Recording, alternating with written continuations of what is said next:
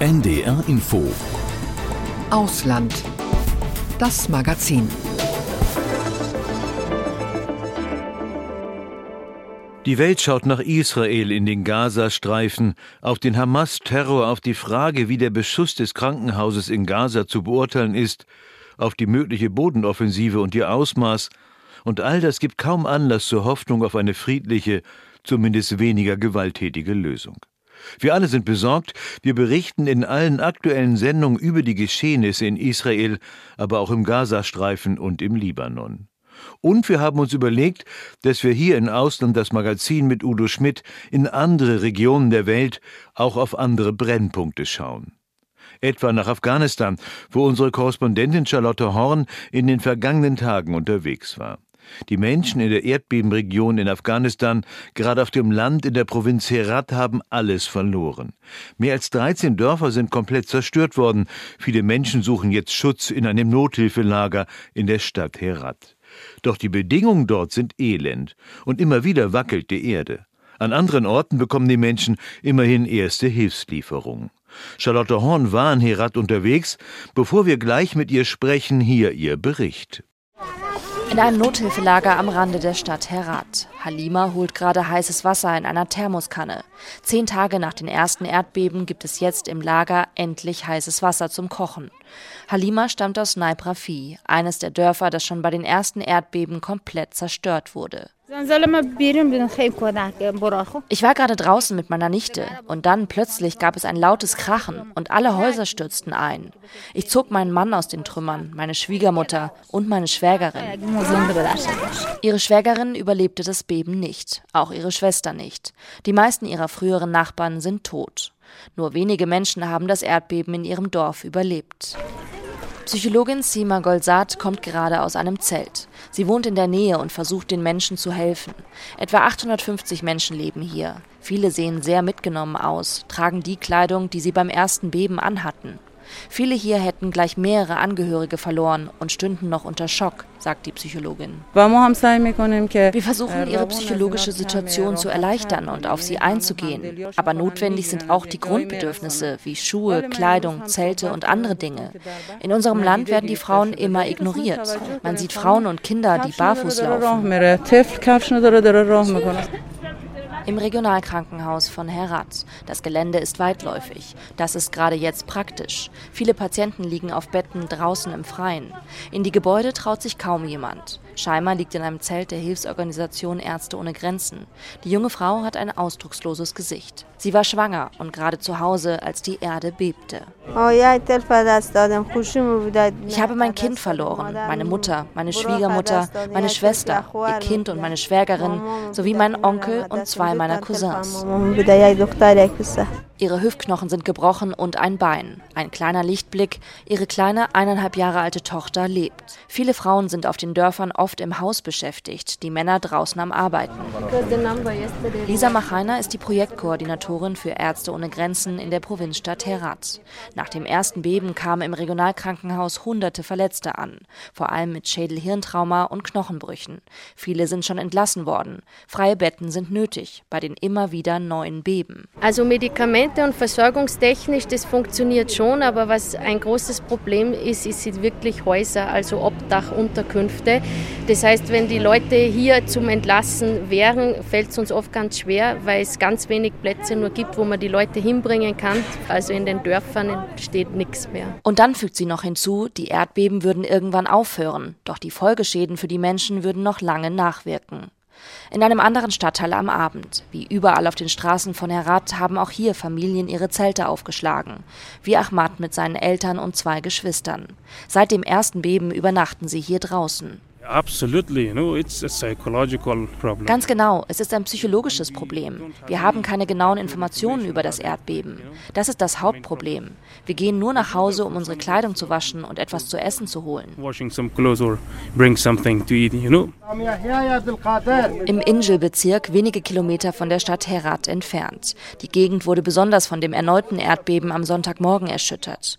Die Lehmhäuser von 50 Familien brachen in sich zusammen. Jetzt verteilt die internationale internationale Organisation für Migration praktische Gegenstände wie wasserdichte Zelte, Solarzellen, Kochutensilien und Winterkleidung, wie ein Fakir Ahmad. Eben hat ein Helfer seinen Namen aufgerufen und ihm einen Zettel in die Hand gedrückt. Er geht zu einem Haufen mit den großen blauen Reißverschlusstaschen. Auf einer langen schweren steht auf Englisch Familienzelt. Das braucht er dringend, denn sein Haus wurde beim ersten Erdbeben teilweise zerstört und am vergangenen Sonntag dann komplett. Die Familie konnte sich rechtzeitig ins Freie retten, erzählt Fakir Ahmad stockend, mit Tränen in den Augen. Diese Unterstützung, die wir jetzt bekommen haben, wir hatten nichts. Wir sind einfach im Freien. Bis jetzt hatten wir nichts. Mir weiß, Achaksai koordiniert die Lieferung. Wir leisten nicht für alle Familien Hilfe. Wir helfen nur den Betroffenen. Dabei geht es nicht um Status. Wir leisten die Hilfe je nach Bedarf. Vor Ort sind auch Helfer, die den Bewohnern zeigen, wie sie die großen Zelte aufbauen. Seit den ersten Beben hat die Organisation 2000 Familien versorgt. In dem Nothilfelager führt uns Halima zu ihrem Zelt. Drin liegen ihre Schwiegermutter und ihr Mann. Beide wurden von herabfallenden Steinbrocken getroffen. Ihr Mann hat eine orthopädische Stütze um die Brust. Ein Arzt ist schon vorbeigekommen. Sanitäre Anlagen gibt es nicht. Sie würden immer aufs Feld gehen, erzählt Halima. Uns geht es hier gut, aber wir haben nichts. Ich habe meine verletzten Angehörigen vor zwei Tagen hierher gebracht und bis heute hatten wir keine Decken. Dann bin ich zu den Taliban gegangen und sie haben uns ein paar Decken gegeben. Die kleine Nichte spielt mit Halimas Tochter zwischen ihren Beinen. Wie es weitergeht, sie weiß es nicht. Erstmal bleiben sie hier in dem Lager nahe der Stadt. Wir haben solche Angst, dass wir nicht in unser Dorf zurückkehren wollen. Wir werden die Zeit hier lieber mit Hunger verbringen, als in unser Dorf zurückzukehren. Charlotte Horn. Charlotte, du warst jetzt mehrere Tage im Erdbebengebiet rund um Herat unterwegs. Alle dort haben Angst vor Nachbeben. Wie ging es dir? Ja, man kann gar nicht keine Angst haben, weil selbst wir haben ein sehr heftiges Erdbeben erlebt. Das war auch kein Nachbeben, das war ein neues Erdbeben, auch mit der Stärke 6,3, wie das ja vom ersten Erdbeben. Und wenn ein, der Körper einmal so erschüttert hat, weil dieses Wackeln war wirklich heftig und war 40 Sekunden und es war wirklich eine Ewigkeit, ähm, da hat man bei jedem Mal, wenn man irgendwie kurz auch nur in ein Haus tritt, in ein Restaurant kurz zum Essen, hat man Angst, dass einem vielleicht wieder die Decke auf den Kopf fällt. Also diese Angst hat man, nimmt man permanent mit und alle reden auch permanent darüber und wir haben alle festgestellt, irgendwann ist es auch in, in dem eigenen Kopf, dass man fragt, oh, ist das jetzt ein Erdbeben? Und dann sagen die anderen, nein, nein, das bildest du dir gerade ein. Du warst in Herat unterwegs. Ähm, wir haben ja gehört, hast du geschaut, wie geholfen wird. Und wir wissen auch, die Taliban helfen, versuchen zu helfen, aber es reicht nicht, kann man das so sagen? Ja, also für den Taliban ist es ja immer schwierig. Ähm, sie versuchen zu helfen, genau. Sie haben ja sogar internationale Hilfsorganisationen jetzt um Unterstützung gebeten, was ja erstaunlich ist, wenn man weiß, dass äh, sich ja viele internationale Hilfsorganisationen zurückgezogen haben aufgrund der vielen Beschränkungen und gerade Beschränkungen, was äh, die Rechte von Frauen angeht. Und dass die Taliban jetzt die westliche Welt sozusagen internationale Hilfsorganisationen um Hilfe bitten, sagt ja einiges. Äh, für die Menschen selbst ist es so, dass sie, glaube ich, gar nicht viel von den Taliban erwarten. Ich habe auch hier einige Menschen gefragt und die sagen, naja, das ist ja keine richtige Regierung in Anführungsstrichen. Die sind zwar an der Macht, aber so richtig Erfahrung auch zum Beispiel im Katastrophenmanagement haben sie nicht. Was heißt das denn für die afghanische Gesellschaft? Kann man aus so einem Erdbeben etwas lernen? Also beispielsweise mehr Zivilgesellschaft, weniger Taliban? Ja, so mögen bestimmt die Menschen denken, äh, die den Taliban eher kritisch gegenüberstehen. Aber generell würde ich sagen, die Menschen haben in, auch jetzt wieder gelernt, sie müssen sich selber helfen, wie schon so oft in Afghanistan. Sie sind jetzt aufs Neue wieder gebeutelt. Den Menschen ging es ja vorher schon schlecht. Hilfsorganisationen sprechen ja jetzt von der Krise in der Krise. Also auch schon vorher war die Mehrheit der Bevölkerung, zwei Drittel, äh, lebte unter der Armuts Armutsgrenze und ist auf humanitäre Hilfe angewiesen. Und jetzt ganz konkret in Herat ist es so, dass die Menschen von jetzt auf gleich ja überrascht wurden von diesem Erdbeben. Ich habe auch mit älteren Menschen gesprochen, die haben zu ihren Lebzeiten noch nie so ein Beben erfahren, so nah an der Stadt und so heftig. Und ich fand es wirklich bemerkenswert, wie die Menschen das Beste aus ihrer Situation machen. Also sie haben Zelte sich besorgt, wenn auch nur vielleicht dünne Moskitozelte mit so dünnen Moskitonetzen und dann haben sie da Decken drüber gelegt. Dann kochen sie in einem Schnellkochtopf auf einem Picknickkocher also diese Resilienz muss man erstmal haben, dass man sich auf so eine wahnsinnig neue, ja schon existenzielle Situation einstellt und jetzt auf der Straße schläft. Ähm, man kann ja schon lesen, dass Herat sich in eine Zeltstadt verwandelt hat und das stimmt. Überall am Straßenrand in öffentlichen Parks sind jetzt diese Zelte aufgestellt und äh, Menschen haben einfach Angst, überhaupt kurz nur ins Haus zu gehen. Auch ich musste einmal kurz in ein Hotel reingehen und man hat wirklich Panik und es geht ganz schnell wieder raus. Und äh, ein kleiner Lichtblick vielleicht in dieser ganzen großen Katastrophe, die es ja wirklich ist, auch weil der Winter vor der Tür steht und die Menschen sowieso schon wenig haben. Ähm, wir waren mit einem Fahrer unterwegs äh, aus Herat und der meinte irgendwann, naja, schau doch mal raus in, den, in dem Park, da laufen jetzt gerade ganz viele Frauen rum, die sprechen miteinander, die gehen spazieren und das hätten sie davor nicht gedurft, weil sie ja gerade bei den Taliban eher im Haus bleiben müssen und eben nicht alleine auch öffentlich in einen Park gehen dürfen. Das heißt, für die Frauen ist es zumindest im großen Unglück ein kleiner Lichtblick, dass sie jetzt draußen doch eine gewisse Freiheit haben durch diese außergewöhnliche Situation. Gibt es denn für die Taliban aus diesem großen Unglück etwas zu lernen, also etwa sich äh, für Katastrophen besser aufzustellen? Versuchen die Taliban daraus zu lernen? Was ist dein Eindruck? Ja, das würde man denken. Also viele fragen sich jetzt wirklich, ähm, öffnet sich das Land jetzt wieder? Merken die Taliban, oh, wir müssen vielleicht den, den, Frauen ihre Rechte zurückgeben, damit wieder mehr Hilfsorganisationen ins Land kommen und auch übrigens wieder mehr finanzielle Mittel, Spendengelder, äh, damit wir für die nächste Katastrophe gewappnet sind. Aber ich glaube oder ich fürchte, das ist ein Stück weit Wunschdenken, weil was wir hier auch hören, ist, dass äh, die Hardliner unter den Taliban, äh, der Emir zum Beispiel, der in Kandahar sitzt, ähm, der verfolgt konkret seine Ziele und das ist eben eher eine sehr konservative Auslegung des Islams und eben keine Öffnung in die Welt. Deswegen, ähm, ja, da bin ich etwas skeptisch. Aber äh, die Taliban haben jetzt auch gerade verkündet, zumindest angekündigt, dass sie 2500 Häuser bauen wollen für die Menschen, die vom Erdbeben jetzt betroffen sind. Und das ist natürlich erstmal eine gute Nachricht, aber man fragt sich dann da auch, naja, mit welchem Geld denn und wie soll das umgesetzt werden und vor allem wann? Weil ich habe schon gesagt, der Winter steht vor der Tür, in vier Wochen ist es wahnsinnig kalt in Herat, es waren jetzt schon nur noch zehn Grad draußen ähm, und ich war gestern in einem Flüchtlingslager, muss man leider sagen, wo nämlich Menschen, deren Dörfer komplett zerstört wurden, also auf dem Land, sind in die Stadt Herat jetzt gekommen und wohnen jetzt in einem Flüchtlingslager. Und die Kinder hatten teilweise nur dünne Sandalen an oder liefen da barfuß rum und hatten einfach noch die Kleidung an, die sie beim Erdbeben getragen haben. Also diese Familien haben gar nichts. Und da kann man nur hoffen, dass eben doch diese Hilfe vor allem aus dem Ausland kommt und ähm, ja, dass die Taliban es dann vielleicht schnell hinbekommen, diese Häuser tatsächlich zu bauen. Charlotte Horn war das aus Afghanistan über das Erdbeben und die Nachbeben und die Folgen. Charlotte, ich danke dir, komm gut zurück. Ja, ich versuch's, danke.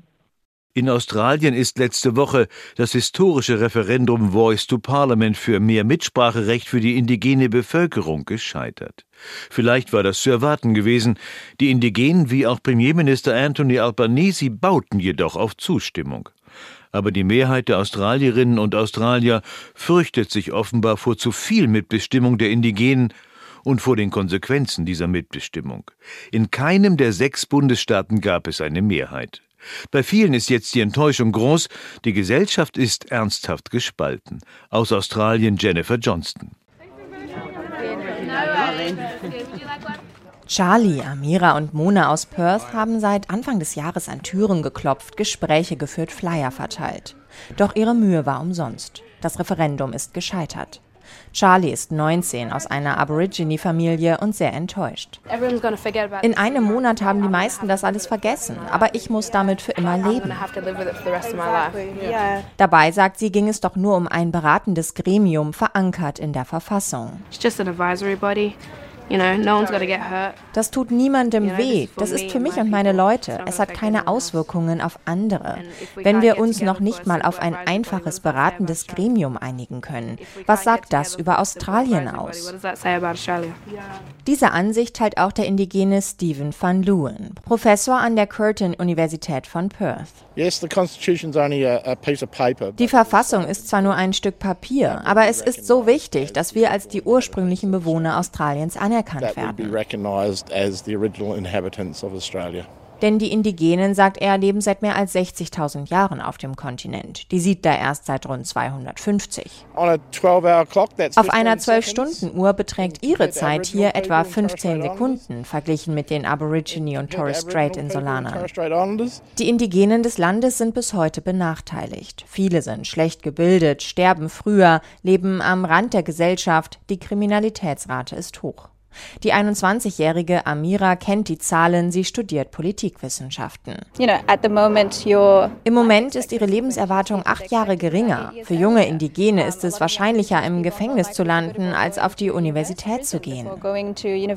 Charlie ist eine der Ausnahmen, die es geschafft hat. Raus aus dem Kreislauf der Armut und Gewalt. Sie studiert inzwischen soziale Arbeit. Ihren beiden Freundinnen Amira und Mona erzählt sie häufiger aus ihrer Schulzeit. The daily life der Alltag, den ich gesehen habe in der Grundschule, war dominiert von Gesundheitsproblemen und Gewalt.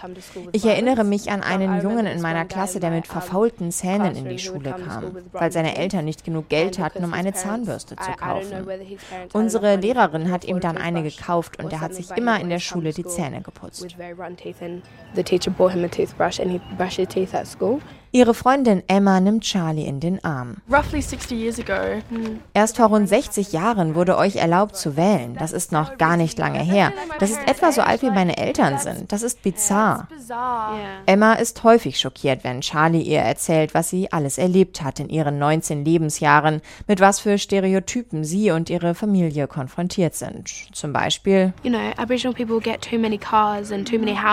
Aborigines bekommen so viele Autos und Häuser kostenlos aus. Klar, ich fahre zur Schule in meinem Lamborghini. Wenn das der Fall wäre, stünde ich nicht hier. Wir bekommen nichts umsonst. Ich weiß nicht, wo sie das herhaben. Meine Familie muss arbeiten.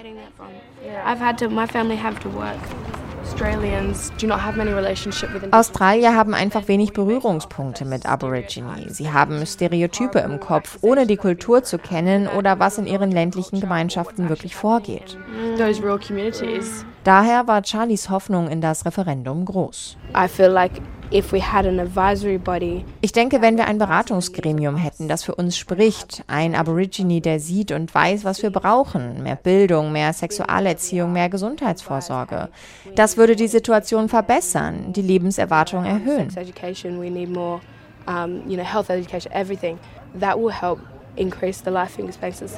Doch das Referendum ist vorerst gescheitert räumt Premierminister Anthony Albanese bei seiner ersten Rede im Parlament ein. Now the referendum on Saturday was not the result that I'd hoped for. Das Ergebnis des Referendums ist nicht, wie ich erhofft hatte, aber ich respektiere die Entscheidung und den demokratischen Prozess, der uns dorthin geführt hat. Er wolle nun nach neuen Wegen für mehr Gleichberechtigung suchen. Doch einen Plan B gibt es noch nicht. Die Ministerin für indigene Angelegenheiten Linda Burney erklärte, ich weiß, dieses Ergebnis ist für einige schwer, aber es ist nie einfach, Fortschritte zu erzielen und der Fortschritt verläuft nicht immer geradlinig.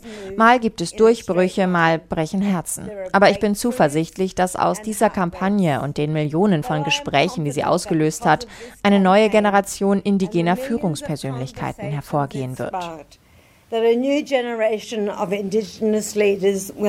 Vielleicht wird Charlie irgendwann mal eine von ihnen sein. Ich habe das Gefühl, ich habe mein ganzes Leben für meine Rechte gekämpft. Und schon meine Omas und Tanten haben dafür gekämpft. Es sollte nicht über Generationen weitergehen. Es sollte längst gestoppt sein, aber es geht weiter. Sie werde auch weiter kämpfen. Jennifer Johnston Jennifer Voice to the Parliament war das Referendum überschrieben, das den Indigenen Australiens mehr Mitsprache einräumen sollte. Nur Mitsprache, nicht mehr. Daraus ist nichts geworden. Wie kann das sein? Wovor hatten die weißen Australierinnen und Australier Angst? Mit denen, mit denen ich vor Ort gesprochen habe, die haben mir gesagt, Sie wollten da nicht für etwas stimmen, was sie nicht richtig verstehen, dessen Folgen sie nicht absehen können, weil es stimmt schon, es sollte dieses Gremium geben, aber es war nicht genau klar, wie das arbeiten wird, wie das zusammengesetzt sein wird. Das sollte erst nach dem Referendum entschieden werden. Viele hatten aber auch Angst, einfach etwas zu verlieren. Ich habe mit Landwirten gesprochen, die sagen, ich habe Angst, mein Land zu verlieren, dass die Indigenen mir das wegnehmen. Das hat ja früher den Indigenen gehört. Sie haben Angst, Privilegien zu verlieren, Geld zu verlieren, Angst vor viel Bürokratie mit diesem neuen Gremium. Und andere haben gesagt, ja, es spalte Australien in zwei Gruppen. Dabei muss man sagen, Australien ist eigentlich schon gespalten, wenn man sich anschaut, wie die Lebenserwartung ist im Bereich Bildung oder Kriminalitätsrate. Was sagen denn die Indigenen, die, um die es dabei ja schließlich geht? Hatten Sie das Ergebnis erwartet? Waren Sie enttäuscht? Wie geht es jetzt weiter aus Ihrer Sicht? Die Enttäuschung ist wahnsinnig groß, obwohl viele schon im Vorfeld befürchtet hatten, dass das Referendum scheitern könnte. Das haben ja auch Umfragen im Vorfeld gezeigt. Die Indigenen haben zu einer Woche des Schweigens aufgerufen, dieses, um dieses Ergebnis zu betrauern, Zeit zu haben, das alles zu verarbeiten, weil sich viele auch durch dieses Ergebnis zurückgewiesen fühlen, nicht erwünscht, nicht akzeptiert im eigenen Land, in dem sie ja schon tausende Jahre leben, also weit länger als die in Anführungsstrichen ja, weißen Siedler. Und ich habe viele gesehen, die sich ähm, trauernd in den Armen gelegen haben, sich getröstet haben, dass dieses äh, Referendum gescheitert ist, weil es für sie in ihren Augen eine historische einmalige Chance war. Und andere haben sich tatsächlich an diesem Abend auch direkt total zurückgezogen. Einmalige Chance, sagst du. Gibt es keine weitere Chance? Gibt es Ideen, wie man jetzt weiter vorgehen kann? Ich denke, so schnell wird sich keine Regierung trauen, noch einmal so ein Referendum aufzusetzen. Premierminister Anthony Albanese hat auch gesagt, er schaut jetzt nach einem neuen Weg. Es sei damit nicht komplett gescheitert. Aber er hat auch noch keinen Plan B vorgelegt. Und man muss auch bedenken, dieses Referendum hat Jahrzehnte der Vorbereitungen gebraucht. Und so ein neuer Anlauf wird jetzt auch nicht in ein paar Tagen auf den Weg gebracht werden.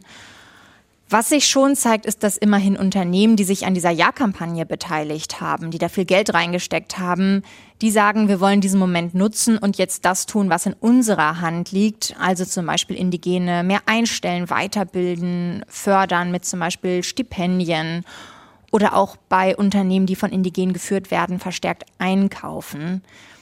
Eine Möglichkeit wäre, ein ähnliches Gremium zu schaffen, was allerdings dann nicht in der Verfassung verankert ist. Und da sehe ich das große Problem, weil solche Gremien, die das Parlament, die Politik beraten sollen von Indigenen, die gab es in der Vergangenheit, aber die wurden immer wieder abgeschafft, wenn es einer Regierung mal nicht so gut gepasst hat. Du hast Anthony Albanese eben erwähnt, den Premier, der hat sich ja sehr für das Referendum eingesetzt. Jetzt ist er angeschlagen. Ist er angeschlagen? Ist Australien jetzt in einer politischen Krise? Ich würde sagen, nicht in einer wirklichen Krise, aber ja, Albanese ist angeschlagen. Es ist eine deutliche Niederlage für ihn. Das war sein Wahlversprechen, sein Thema, mit dem er im vergangenen Jahr angetreten ist. Und damit ist er jetzt einfach gescheitert. Und das hat er auch bei seiner ersten Rede im Parlament eingeräumt diese Woche.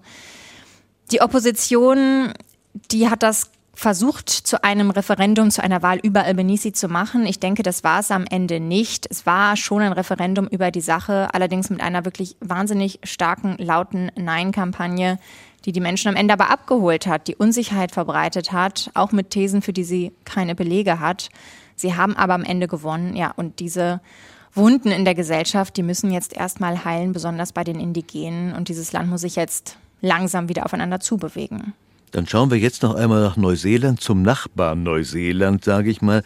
Dort ist man ja viel weiter im Umgang mit den Maoris, den Indigenen. Die Maori-Kultur, die ist praktisch Teil des Landes geworden. Woher kommt denn dieser große Unterschied zwischen Neuseeland und Australien? Du kennst ja Neuseeland auch gut. Warum ist man dort viel, viel weiter? Tatsächlich ist Neuseeland viel weiter. Sie hatten schon ganz früh einen Vertrag geschlossen zwischen der Regierung und den Indigenen. Das war 1840. Und etwas Vergleichbares, das wünschen sich die Indigenen in Australien auch, sind bisher aber einfach gescheitert, werden bis heute nicht in der Verfassung Australiens erwähnt. Die Indigenen in Neuseeland haben eine viel lautere Stimme ihre Sprache, ihre Kultur ist einfach Teil des Alltags, wird immer stärker Teil des Alltags. Und ich denke, das liegt vor allem daran, dass sie einfach mehr sind. Sie haben eine größere Mehrheit im Land. In Neuseeland leben rund 15 Prozent Maori, also die Indigenen.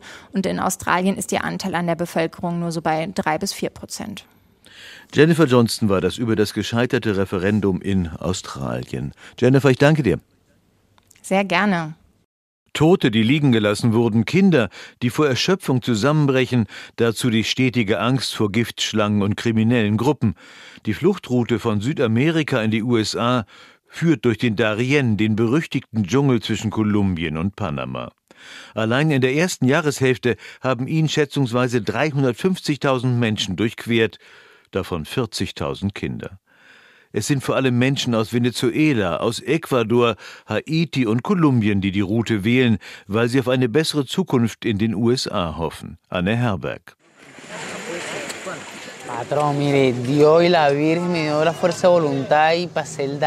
Gott und die Jungfrau gaben mir die Willenskraft, den Darien zu durchqueren. Acht Tage im Dschungel, drei Tage ohne Nahrung. Zehnmal hätte ich beinahe mein Leben verloren.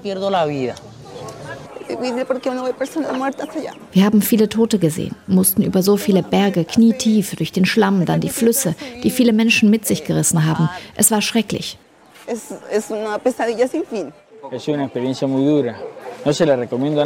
Es war eine Erfahrung, die ich niemand wünsche. Es war einfach nur schlimm. Aber wir mussten es machen. Was sollten wir sonst tun? Berichte von Migranten aus Venezuela, Kolumbien oder Ecuador gegenüber der Agentur AFP. Sie alle haben den berüchtigten Darien durchquert, einen gebirgigen, sumpfigen Dschungel zwischen Kolumbien und Panama, durch den keine Straße führt, der als unwegsam und gefährlich gilt, in dem giftige Schlangen und kriminelle Banden unterwegs sind und der trotz alledem zu einer Art Migrationshighway geworden ist. Denn der Darien ist der einzige Landweg von Südamerika Richtung Norden und damit in Richtung USA. Eh, Nach der Pandemie seien die Zahlen sprunghaft angestiegen, sagt Giuseppe Loprete von der Internationalen Organisation für Migration in Panama. Von 140.000 Menschen, die den Darien im Jahr 2021 durchquert hätten, auf 350.000 allein in der ersten Jahreshälfte 2023. Rund 3.000 Menschen pro Tag, die vor Krisen, Perspektivlosigkeit und Gewalt in ihren Heimatländern fliehen. Zum Jahresende könnten es bis zu einer halben Million sein. Es sind vor allem Venezolaner, Haitianer, Ecuadorianer, aber zunehmend auch Menschen aus Asien und Afrika, die registriert werden. Dieser Anstieg macht uns große Sorgen. Die Zustände, in denen die Migranten sind, die hier ankommen, machen uns große Sorgen. Und vor allem macht uns große Sorgen, dass diese Migration nicht aufhören wird. Es gab bereits mehrere bilaterale und regionale Treffen ohne große Ergebnisse. Panama kündigte Anfang September an, mehr Migranten deportieren zu wollen, erklärte aber gleichfalls, dass dem Land dazu eigentlich die Mittel fehlen. Für Polemik sorgte die Erklärung von Kolumbiens Präsident Gustavo Petro, der behauptete, die USA dränge darauf, dass Panama und Kolumbien eine Mauer an der Grenze bauten. Washington wies das von sich. Petro korrigierte sich nun während der UN-Generalversammlung in New York vor Journalisten. Mauer sei eine Metapher dafür gewesen, die Migration in die USA schon in Kolumbien zu stoppen. Was er, ließ er dann durchscheinen, allerdings nicht als Aufgabe der Durchgangsländer sehe. Er forderte ein Migrationsabkommen. Die größte Gruppe sind Venezolaner. Was diese Bevölkerung vertreibt, nennt man Blockade. Die Politik der Wirtschaftsblockade, die in den Vereinigten Staaten entwickelt wurde, hat sich zu einer Art Bumerang entwickelt, der nun die Vereinigten Staaten selbst trifft, weil die Bevölkerung Venezuelas angesichts der Verarmung in ihrem Land massenhaft abwandert. Währenddessen warten in der kolumbianischen Küstenstadt Nicoclí weiter Tausende darauf aufzubrechen, wie der Venezolaner Eduardo Vargas. Die Nachricht, dass Panama uns die Türen verschließen möchte, ist schwierig. Wir alle sitzen hier, weil wir dadurch müssen. Wir wollen ein besseres Leben. Mir bleibt ohnehin nichts anderes. Mir haben sie hier alles geklaut. Wenn wir dort ankommen, schicken sie uns dann zurück in den Dschungel. Längst ist rund um die Migration auch ein Business entstanden. In Kolumbien beispielsweise lebe die ganze Region rund um die Küstenstadt Nicoclí davon. Kriminelle Banden, Politiker, lokale Unternehmen profitierten von dem Anstieg der Migration, berichtete kürzlich die New York Times und nannte konkrete Zahlen. Bootsüberfahrt zum Startpunkt 40 US-Dollar, Zugang zum Dschungel 170 US-Dollar, Gepäckträger 100 US-Dollar. Oder All-Inclusive mit Zelt, Wanderschuhen und Verpflegung 500 US-Dollar. Zahlung im Voraus ohne Garantie.